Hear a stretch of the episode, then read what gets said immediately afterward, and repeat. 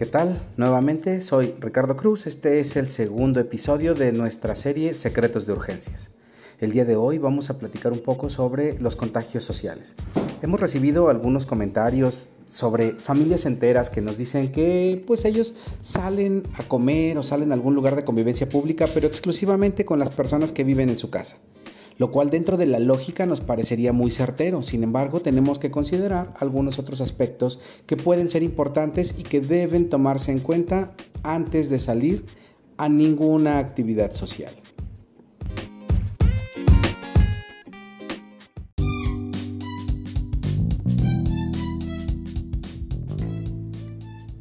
Hay dos puntos importantes para tomar en cuenta al momento de que hablamos de un nivel de contagio social.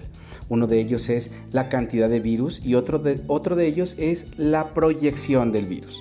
Si hemos escuchado nosotros, sabemos que la distancia saludable o esa sana distancia corresponde aproximadamente de 1 a 2 metros de distancia, bueno, pues tenemos que considerar nosotros que el, de acuerdo a un estudio desarrollado en el Instituto de Tecnología de Massachusetts, nos dicen que una persona en su charla diaria puede proyectar virus hasta 2 metros de distancia, solamente hablando de una forma tradicional, sin gritar, sin toser, sin estornudar. Ahora, si nosotros tosemos o estornudamos, bueno, la proyección del virus no se da a 2 metros, sino se da a 7 u 8 metros de distancia. El segundo punto a tomar en cuenta es la cantidad de virus. Y la cantidad de virus se dice que aproximadamente requerimos mil partículas virales para poder infectarnos, una persona normal. ¿Cómo obtenemos estos, estas mil partículas virales? Bueno, pues en una charla diaria estamos emitiendo aproximadamente 200 partículas de virus por minuto, lo cual en 5 minutos nos da la, cantidad suficiente para poder estar infectados. Sin embargo, si tosemos o si estornudamos, la cantidad de virus ya no son 200 partículas virales por minuto, son 200 millones de partículas por evento. En ese sentido, podemos darnos cuenta de que una persona normalmente cuando estás comiendo en un lugar público, quieres toser o quieres estornudar, pues no le toses ni le estornudas a la, a la, mesa en donde tú estás.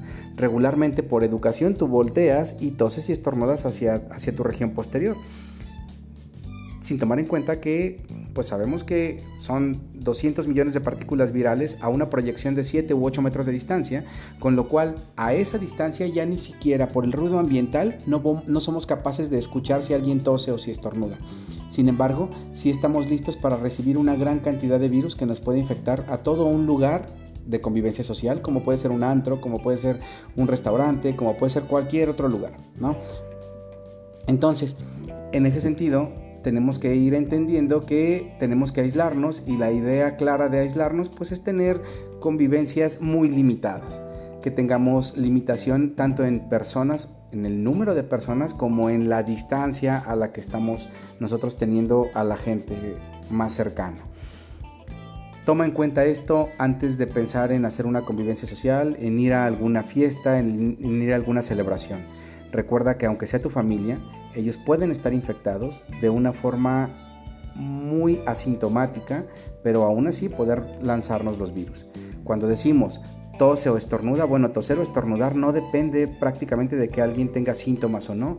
Tú puedes toser o puedes estornudar en un lugar de convivencia pública solamente porque percibas un olor que sea irritativo o puedes estar tosiendo solamente porque estás pues no sé cuántas veces nos ha pasado que estamos tomando hasta líquidos normalitos, ¿sí? Y, y en ese momento alguien nos hace reír y explotamos en tos o explotamos en estornudo.